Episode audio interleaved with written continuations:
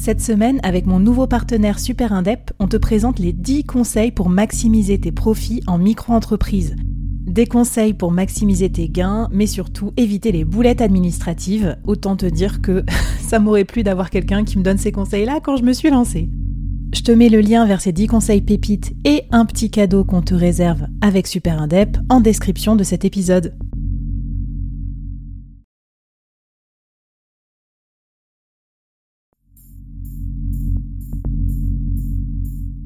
Quoi ressemblerait ton business si tu pouvais être épaulé par les meilleurs experts?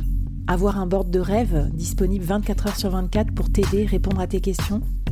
Je suis Flavie Prévost et ce board, je l'ai créé pour toi dans ce podcast. Tu es dirigeant, entrepreneur, freelance ou tu vas bientôt te lancer? Ne reste pas tout seul dans ton coin. Inspire-toi des conseils des meilleurs chaque jour par ici, à mon micro. Et si tu l'oses, on te mettra au défi parce que nous, ce qu'on aime bien, c'est te faire progresser vite et bien. Alors bienvenue à toi, bienvenue dans ton board et bon épisode.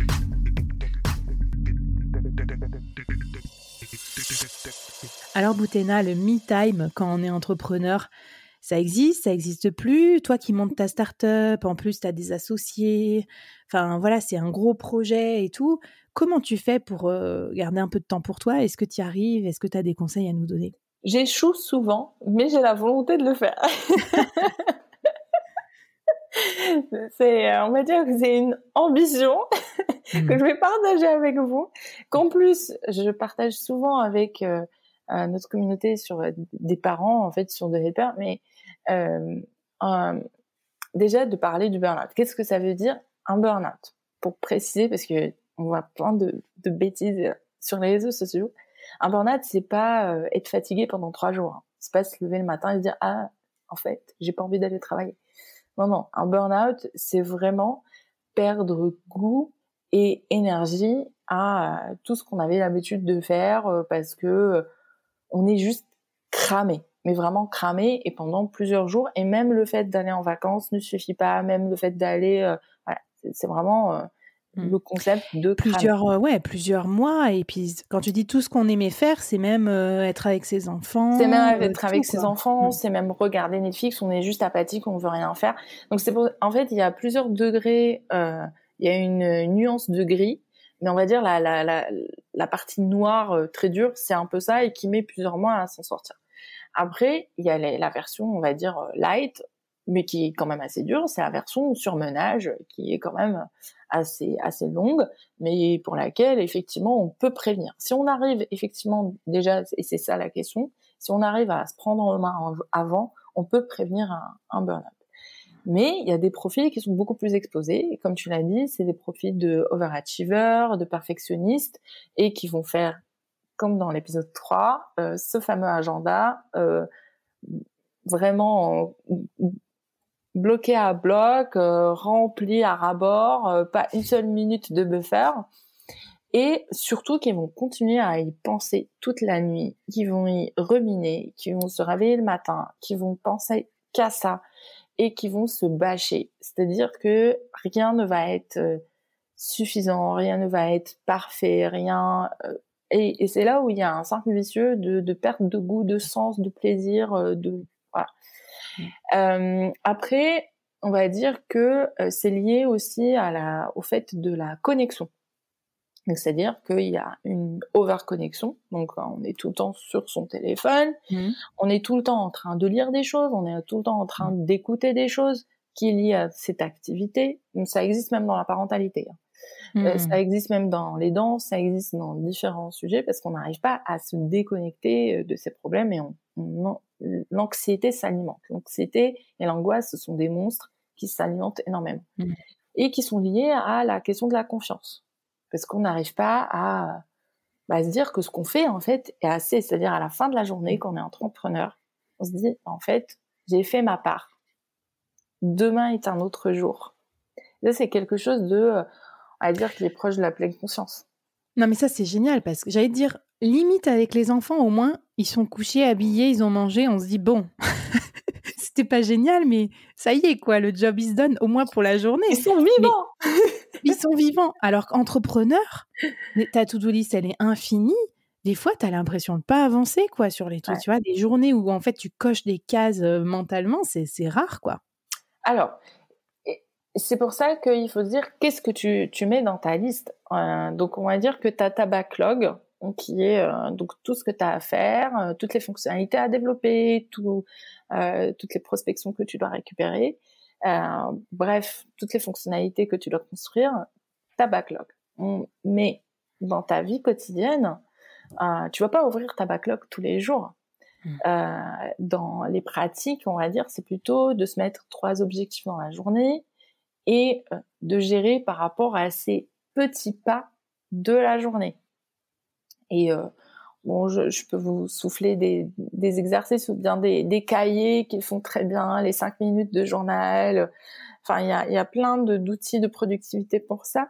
Mais en gros, si déjà vous arrivez à vous fixer euh, dans votre to-do list, ça je l'ai fait, ça il reste encore à faire, mais en fait ça c'est pas urgent. Et après il y a la matrice Eisenhower, c'est de dire c'est pas urgent, c'est pas prioritaire, c'est il y a pas il y a pas la mort du petit cheval. En fait, euh, il faut apprendre à lâcher prise. Et là mmh. c'est un exercice effectivement qui, qui est très dur et c'est là où il y a un intérêt d'avoir euh, soit euh, un mentor, euh, soit et, et, y a, et ça c'est un élément très fort dans le burn-out, c'est qu'il y a une désociabilisation et une, une, solitude très forte. On n'arrive pas à parler des difficultés de l'entreprise, on n'arrive pas à parler de ce qui nous inquiète, de nos angoisses. Bon, moi, pour ma part, euh, on va dire déjà que j'embête beaucoup mon mari, mais en plus j'ai euh, une coach, j'ai des mentors et, euh, et je leur en parle en fait. Et j'ai même ma communauté, on va dire d'amis. Je partage énormément et en fait, quand tu sais que tu peux partager tes vulnérabilités sans avoir peur du jugement, et ça c'est sûr, c'est pas sur LinkedIn, mais c'est quelque chose qui, qui apporte beaucoup parce que des fois on se décale le recul parce que typiquement euh, ma coach ou bien mon mentor ou mon mari qui vont dire bah et alors? Hmm. et ça quand j'étais consultante euh, je me rappelais beaucoup parce que quand j'étais consultante euh, moi aussi j'étais au bord du burn-out ça m'est arrivé à différentes reprises et en fait il y a eu un moment où je me suis souvenue de cette phrase tu ne sauves pas des vies c'est ça et là ça te rappelle juste le principe de base parce que même des médecins qui sauvent des vies bah, ils sont obligés de faire attention à eux parce que sinon, euh, il n'y aurait plus mm. personne pour sauver des vies.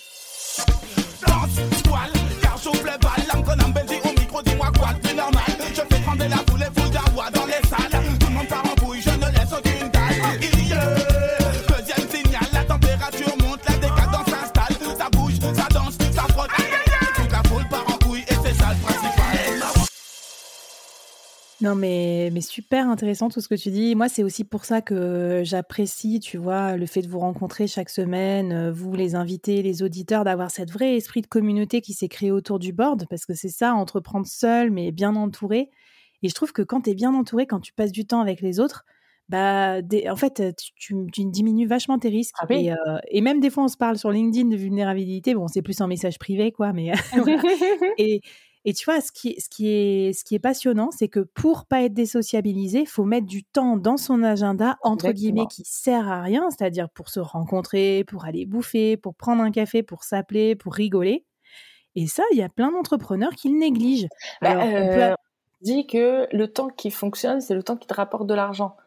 Et bah on néglige que, en fait, ça aussi, ça va te rapporter de l'argent parce qu'en fait, d'une certaine manière, tu vas t'éviter un burn-out, donc mmh. t'éviter un risque sur ton capital.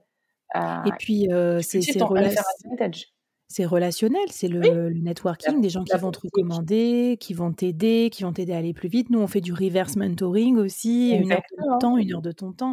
Donc, euh, super important. Et moi, j'avoue, je, pour, pour, pour être sérieuse, parce que j'ai un côté très créatif, mais très foisonnant, du coup, je pense que je pourrais travailler H24 aussi. Moi, j'ai mis mes objectifs, mes, professionnels et mes temps personnels, je veux dire, dans mes objectifs professionnels. Et par exemple, mes temps perso, le sport, les enfants, etc., c'est mis dans mon agenda comme si c'était un rendez-vous avec un client, tu vois, le truc euh, le plus important. Et sinon, sinon, je respecterai pas. Donc, je me bloque ça d'abord et après, je travaille dans les interstices. En gros, j'ai priorisé mon, mon me time, ma santé, parce que je me dis sinon on va pas aller bien loin, quoi. Oui, et, et alors par contre, moi j'ai mis un défi euh, qui va peut-être vous étonner. Mais vu que on est en train de parler quand même avec des personnes qui font beaucoup de choses, qui sont des overachievers et des, créatifs, euh, je vous propose plutôt euh, de ne rien faire. C'est-à-dire de mettre, si tu veux, sur ton agenda, ta vie, 10 minutes, voire 30 minutes. Alors, 10 minutes, je dirais, entre les réunions, où en hmm. fait, tu es en train de griffonner.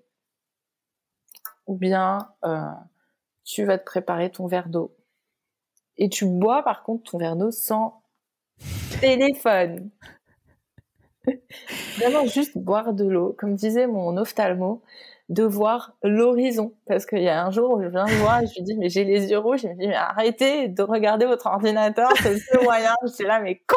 Je peux pas non, mais c'est super. Et là, vous me voyez pas. Elle me voit en vidéo, euh, Boutena, et du coup, elle voit mes yeux horrifiés parce que je vais devoir mettre un moment de rien dans mon agenda.